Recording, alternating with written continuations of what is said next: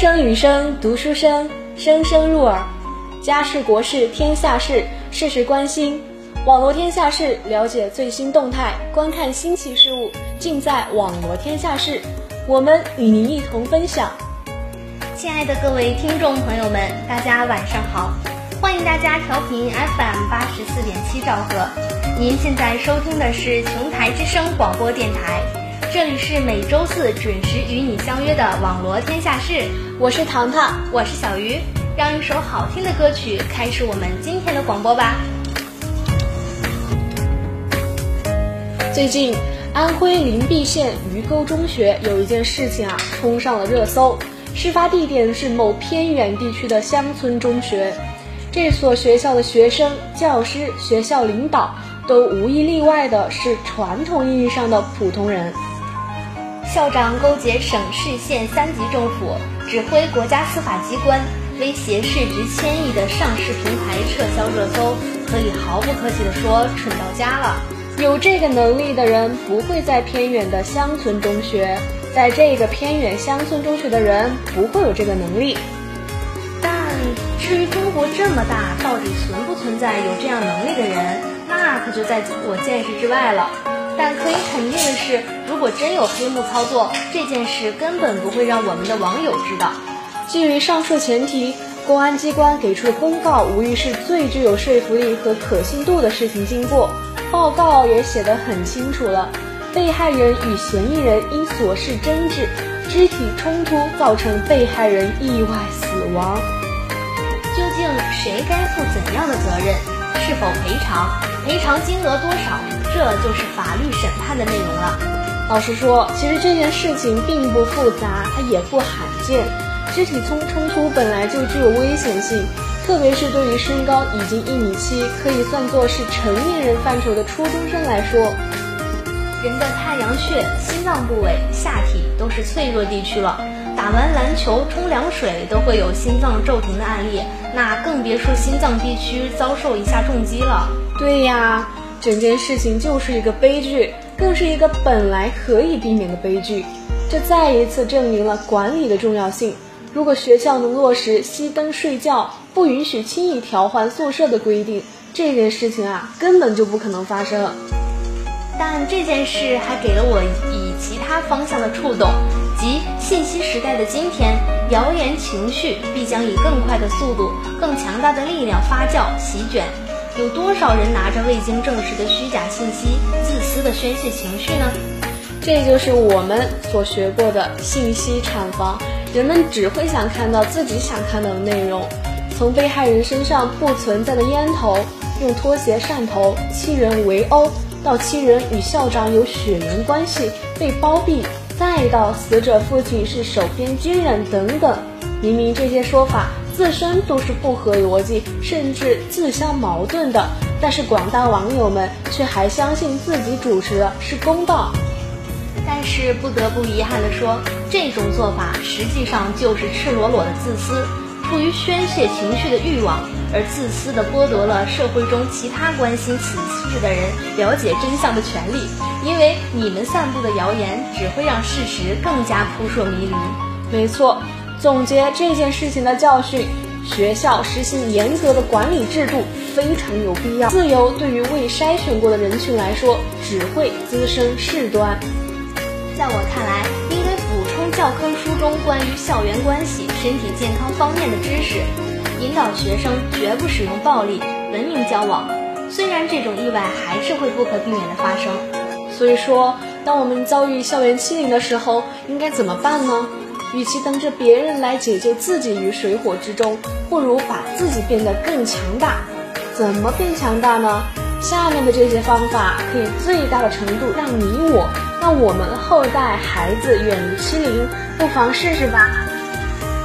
一，让自己变得自信，自信是欺凌者最大的敌人。如果我们不想欺凌者认为自己是容易对付的目标，就要从内到外散发着自信。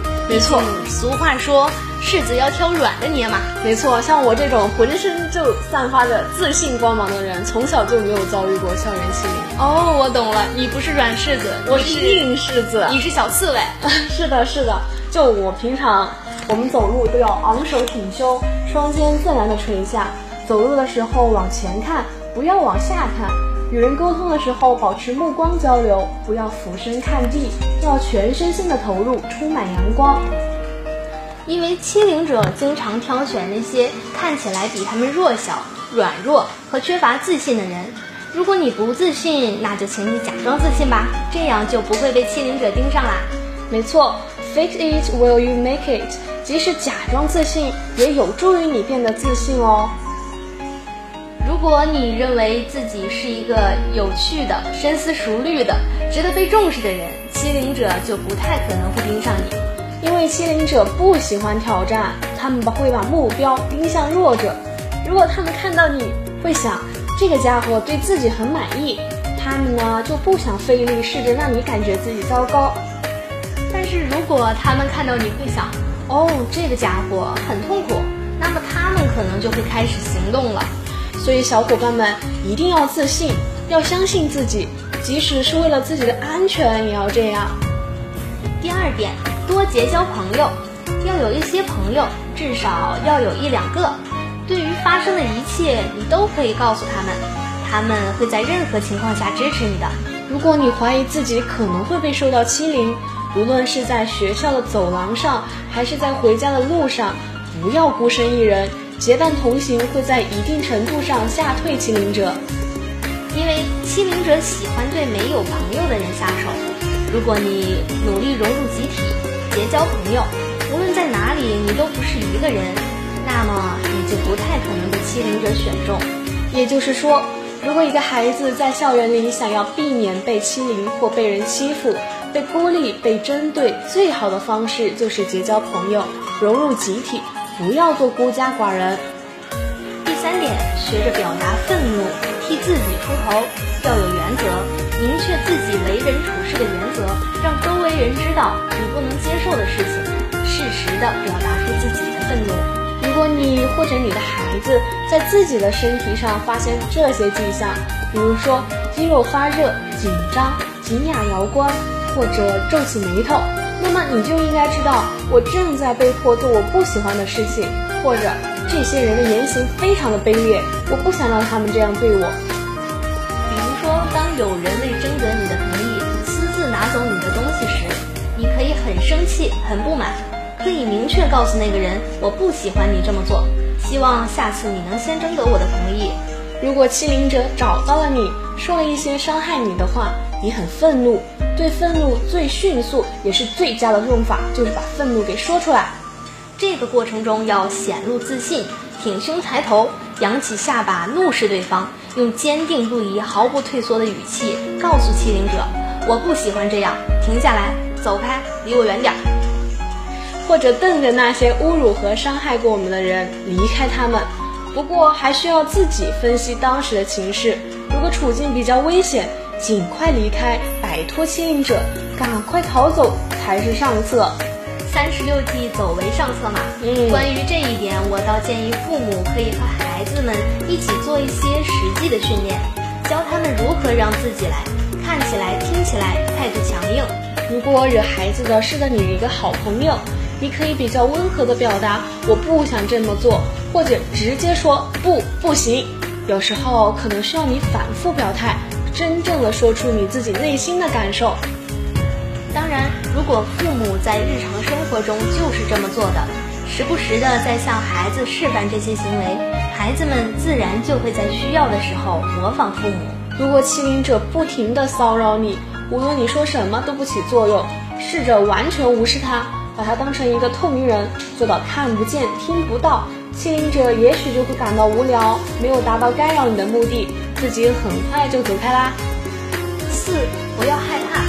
如果整日想着可能被欺凌的种种方式，是在咖啡店绊倒，还是在课堂被嘲笑，那么你将害怕可能发生的一切事情。为被欺凌做好准备是应该的，但是应该试着从消极的事件中追求积极的结果。如果遭遇欺凌时追求积极结果，往往就会心想事成。有一个词语说的很好，叫做不惹事不怕事。没错。欺凌不会因为害怕就不会发现，或许越害怕，越容易被那些小霸王盯上了。所以不要从自己的心灵上先被吓到了。群体对于谣言是没有抵抗力的，这是一件被无数次证实的事情。从几千年前的大辅星陈胜旺就可见一斑。清晰的逻辑推理，冷静客观的看待，永远是人类稀缺品质。希望在某件事发生之后，在你轻易的下定结论之前，先好好问问自己，要做一个被情绪裹挟的蠢蛋。网络暴力无辜的人，还是冷静思考，不放过任何一个有罪的人。就目前的通报来看，其他几个未参加斗殴的人遭遇了网络暴力，施暴者躲在屏幕后而不自知。那会是你吗？好啦，今天的新闻部分到这儿就结束啦。一首歌曲过后，开始我们今天的综艺部分吧。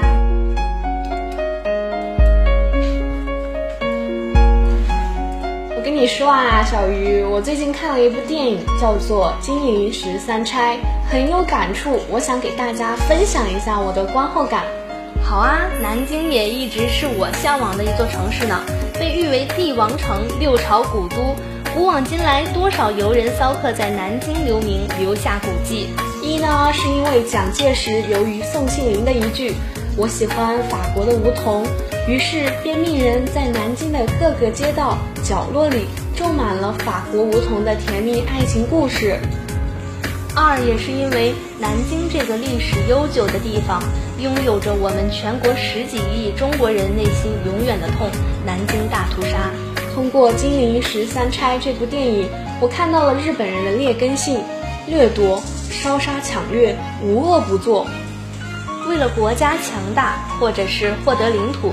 我并不否认战争，但是战争有战争的规则，打赢了你可以拥有你的领土，可是连老弱病残以及那些毫无还手之力的妇孺和小孩，你都能烧杀抢掠，他们不配称之为兵。在日本兵那里，我没有看到任何有关神圣的行为，反而惹起了我的怒火。在《金陵十三钗》这部电影中，作为最负责和最卑微的代表，在那个年代。就算是妓女，也过着朝不保夕、瑟瑟发抖的日子。他们想要的仅仅是卑微的活着，可就连这卑微的活着，在日本人的本性下，都显得无处安放。这不更是凸显了那一份和平被日本兵破坏的是有多么的彻底？就连最卑微的妓女都感觉被扼住了咽喉，那灾难是真的到了。是啊。他们提着箱子，顶着枪林弹雨，误闯到了教堂，翻墙而进。他们认为洋人可以保住他们的命，可以让他们继续活下去。他们并不关心国家大事，不关心教堂之外的南京城命运到底如何。能让自己活下去，本身就很不容易了。他们所关心的，大抵也就是喝喝酒、撸撸毛、唱唱曲而已。所以杜牧恨恨地说：“商女不知亡国恨，隔江犹唱后庭花。”而原本就是教堂学生的那些小女孩，在他们看来，那些女人就像是路上的污泥，是罪恶和堕落的化身，是与他们截然不同的存在。所以在他们居住在一起的日子里，时有摩擦，但是由于同在一个屋檐下，同样面对着日本的侵略。他们不得不开始了相互拯救，同样也是一种自我的救赎。在最后一次，日本人让那些学生去给他们唱曲，来庆祝日军占领了南京。同样的，都能想到十几个学生在唱曲之后会经受的一切，那一定是非常残酷的欺凌。十几个学生又怎能抵挡得了日本人呢？所以，女学生们在想到了这些之后，在淑娟的带领下准备自杀，宁可自我了断，也绝不给那些日本人机会；宁可放弃对天堂的向往，也不愿流落在这肮脏的地狱人间。可就在这个时候，那些女人的首领玉墨提出了替这些女学生赴会的意见。所有人都知道，那个地方是一个可怕的地方，在日本禽兽的魔掌之下。他们都清楚的明白自己将要面临的命运，这到底是一群怎样的女子？明知山有虎，偏向虎山行，却甘愿替那些学生入了虎口。他们以自己的生命为代价，换取了那些学生高贵的活着。从前，他们只懂得日夜笙箫，丝毫不顾虑国家恩怨。但此时此刻，就连他们都感觉到，在日本人的占领下，活着也是一种屈辱。被外国人以强力敲开了中国的大门，丧失的不仅仅是国家的领土，更是一个民族的尊严。于是，这一群卑微的女子站了出来，站出来挽救那些被上帝献歌的天使。当卑微者举起了反抗的手臂，他们获得的将是最动人的崇高。谁说商女不知亡国恨？在大义面前，在国家存亡危急的时刻，即使是最卑微的人，也会站起来，举起自己反抗的手臂。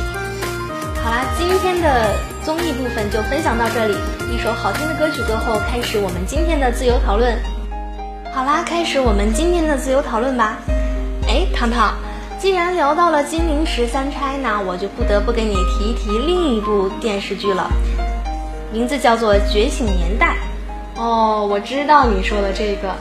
在百年前，中国就像一头沉睡的狮子，兀自沉迷在自己的美梦之中。谁可知，在这美梦之下，哀鸿遍野，路有恶福。中国也甚至被人戏谑地称为“东亚病夫”，实在是可悲可叹呐！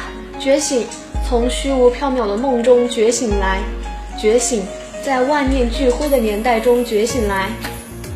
鲁迅先生曾说道：“假如一间铁屋子是绝无窗户而万难破毁的，里面有许多熟睡的人们，不久都要闷死了。然而是从昏睡入死灭，并不感到就死的悲哀。”现在你大嚷起来，惊醒了几位较清醒的几个人，使这不幸的少数者来受无可挽回临终的苦楚，你倒以为对得起他们吗？我想当时的鲁迅先生应该是迷茫的、消沉的吧。想当初他选择弃医从文，满怀着一腔热血与激情，心中盼的是想要拯救已经陷入水深火热之中的国家呀。小鱼，我觉得你说的没错。奈何仅凭先生的一己之力，这微不足道的力量实在是难以撼天动地。他怎么能叫醒沉睡的人呢？是啊，蜉蝣怎能撼树？因此他迷茫，他困顿，他无所适从。我想，他当时的内心应该还有一种恨，这种恨是对自己看不见前路的愤恨，是对自己一腔热血无处挥洒的恼恨。但即使是挡住了天上的太阳。也无法挡住民主的光芒，总有人从风雨中踏着泥泞而归来。就像李大钊先生说的：“我们在这个十字路口徘徊了太久，总有一天，一部分人民会率先觉醒。”蔡元培在漫天风雪中请陈独秀来，又在萧瑟的深秋送他而去。目睹人血馒头，满愤激愤的鲁迅挥笔而写下《狂人日记》。李大钊从俄国借取星火，振臂高呼：“未来必将是赤旗的世界。”那时的他们看到了当时的世道，他们靠自己的信念谋求了一条出路，他们放弃了自身优渥的条件，只为了能将中国从黑暗中救起。正如剧名一样，他们的觉醒确实是带领了一部分人的觉醒，从而写滚大势，使整个年代觉醒。正可谓是星星之火可以燎原啊！剧中挑巧夺天工的镜头语言更能扣人心弦，牢牢吸引观众的视线。很多观众都评论这部剧服化道非常用心，演员选角神似本人，演技也全程在线，而且拍出了电影的质感。我想，除了这些优点，它这么被人津津乐道的原因，肯定也离不开导演绝妙的镜头语言。对于作家而言，笔就是最锋利的武器；而对于导演来说，镜头就是吸吸引观众、塑造角色的不二法宝。在这部剧中，我对一个画面实在是念念不忘：在一条大街上，大雨倾盆，路两旁都是急忙避雨的民众和摊贩，可还有个小女孩跪坐在路边，用一双明亮而纯正的大眼睛盯着镜头，她与那肮脏不堪的脸。衣衫褴褛，形成了鲜明的对比。这是毛泽东先生的第一次出场，只见一只手里紧紧抱着油纸包裹的《新青年》杂志，大步跑向民众相反的方向，脚边溅起了泥泞。看到这个画面，你会想起什么？不妨来跟我过度解读一下梦回高考语文。下着大雨，暗示当时内外交困的社会环境。躲雨的民众和摊贩代表着大部分迷茫、惊慌失措，只能顾及自身安危的国人。有那味儿了啊！那身处泥泞但双眼明亮的小女孩，像不像当时思想已经得掉一定解放，但仍未找到正确道路的有识之士呢？而毛泽东先生宁愿淋湿自己，也不愿打湿的是杂志，更是新的思想，解救中国的新方法。而脚下的泥泞弄脏了鞋子和裤腿，正是革命道路上不可避免的阻碍和牺牲。最后，他大踏步坚定地朝少数人选择的方向前进着，也预示着未来他将带领中国开辟出新的道路。这篇阅读理解可以得满分呐、没错啦，丰活鲜满的人物形象，也让观众更能直面先贤，体现出那个时代的魅力。比如剧中的正派人物陈独秀先生，不光在新文化运动中带头冲锋陷阵，展现了伟大的爱国主义情怀。同时呢，也让我们跟随镜头一起感受了他与两个儿子陈延年和陈乔年的父子亲情，还有与高君曼女士的伉俪情深和李大钊先生、蔡元培先生等的知己同袍之情。这样塑造出来的历史人物才更显真实性，富有生活气息。所传达出的人物思想自然是潜移默化的，令观众印象深刻的。这也是这部党史剧被称赞为不严肃、不说教、不刻板的三不原因吧。而剧中的伪反派黄侃等人，虽然坚持传统文化，反对新文化运动，甚至抨击白话文，可随着剧情的深入发展，可以看出他们当时与陈仅仅是理念之争，君子和而不同，仍有当时那个时代文人的风骨。回首全剧，对我来说最难忘的，莫过于陈延年、陈乔年两兄弟相继被捕，慷慨从容就义的画面。对于我来说，也是印象最最最深刻、最难忘的。在抖音上经常有翻到那个画面被剪辑，而且还非常火哦。嗯，是的，剧中使用了蒙太奇的手法，将陈延年和陈乔年准备赴法留学时西裤皮鞋，与最后两人被捕时沉重的镣铐和赤足踏在雪水剪辑在一起。将回望陈独秀时的笑容与最后两人满身伤痕血污却笑容灿烂剪辑在一起，这种反差更让我们心生敬佩之意。喝水不忘挖井人，他们不应该被时代的潮流所淹没，而是被我们铭记于心。历久弥新的不应该仅仅只有历史，而应该是他们曾经眼里有光的模样。先辈们用数百年启发明智，将民族自信烙印在我们心中。时代在不断进步，我们身负着烙印，虽还不完美，却从未停止追求完美。百年前，先生们曾立下誓言：为了中华国富国民强，为了民族再造复兴，我愿意奋斗终身。百年后，还有我们响应道：愿以吾辈之青春，护我盛世之中华。感谢这部历史好剧，让我重新学习了历史，不再是枯燥的背诵年份、事件表，而是真真切切的深入了解。好了，今天的自由讨论到此就结束啦。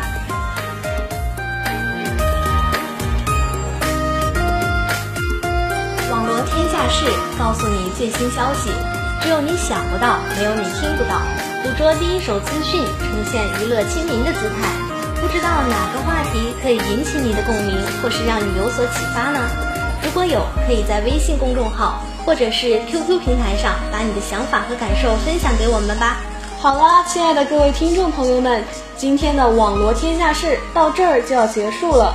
如果你想回顾我们往期精彩栏目，欢迎点击蜻蜓 FM，关注琼台师范学院广播电台。